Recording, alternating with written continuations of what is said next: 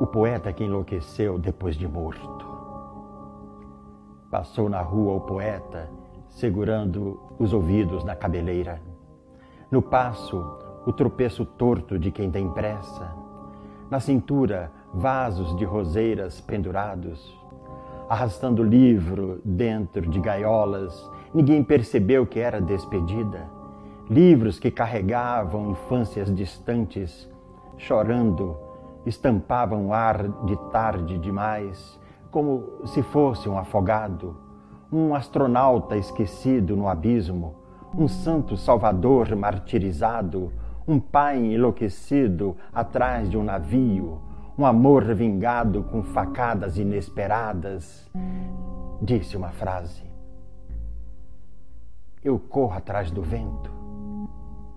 Dobrou a rua que dá para as casas mais comuns, onde moram os homens comuns e as mulheres trabalhadoras. Morreu o poeta à beira do cais. Olhou tanto o sol que o sol queimou seus olhos.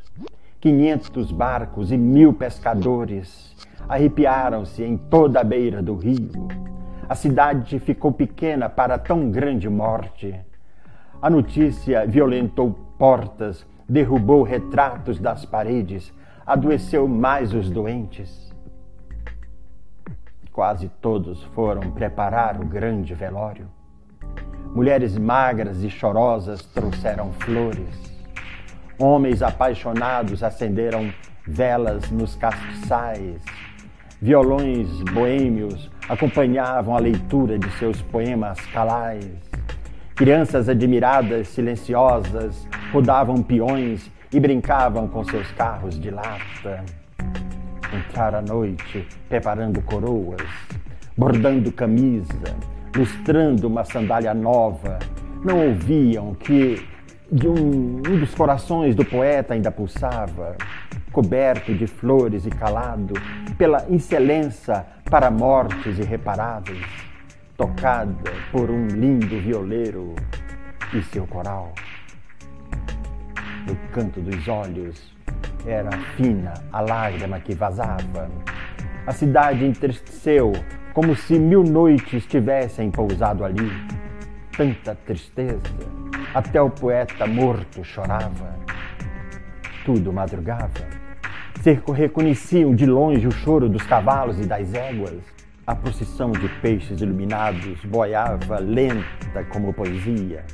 O poeta se encantou de tanto pôr-se o sol, tantas luas, estrelas e solidões escuras molhando seus pés. Morreu abraçado à pedra do cais, o poeta que fazia versos a granel.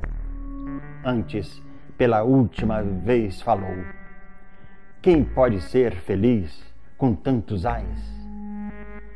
Iniciaram a caminhada para o enterro do poeta, com os anéis em seus dedos, com sua boca pálida de estranhos versos, com suas sandálias de profeta, com arco-íris sobre a cidade, com madalenas novas no caminho uma chuva de aviões de papel feitos pelos meninos, mas um de seus corações ainda pulsava. Um poema só com palavras e frases cortantes desencontradas. Eram desflores, pedras desamoladas, enforcamento de barulhos de alegrias, oratórios de loucos e monges cegos, música instrumental feita de fogo, altar carregado de imolações de viúvos, gritos de mães delirando com febre, querendo amamentar os filhos do sol. Dentro da noite, espelhos que caíam, mendigos vigiando estrelas, abraçados a gatos e coriscos de vento, em caixas de fósforos vagalumes, guardados por muitas infâncias, sempre ingênuos de acenderem tanto e se deixarem fisgar como se fossem lesmas que voam. Um raio de luz azul, verde, branco e cinza escorria por entre os dedos cruzados.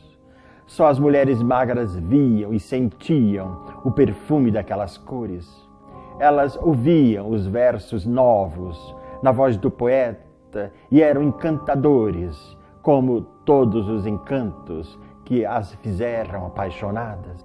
Seguiu muito formoso corpo na terceira manhã, do dia em que teve sete manhãs de sóis do paraíso. Passou a marcha branca em frente à barbearia, cruzou o comércio da cidade. Um só mendigo levantou-se na calçada. Também ouviu o verso do coração que ainda cantava. Em frente à casa daquela que todos sabiam, o poeta amava. Portas e janelas fechadas, como se fosse morada deserta, pés de cidreiras nasceram perfumando toda a casa. Os versos se tornaram suaves e amorosos, como Deus respirando de tristeza. Os homens jovens e os velhos perguntavam.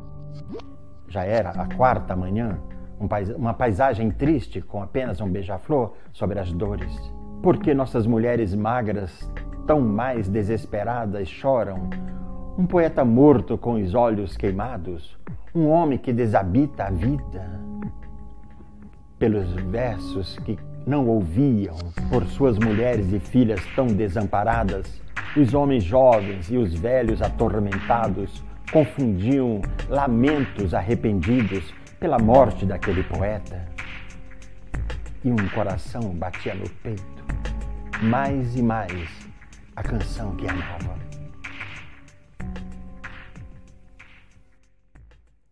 Esse poema que acabei de falar é do livro O que Faço com esses Versos de Amor, do poeta Edmir Carvalho Bezerra.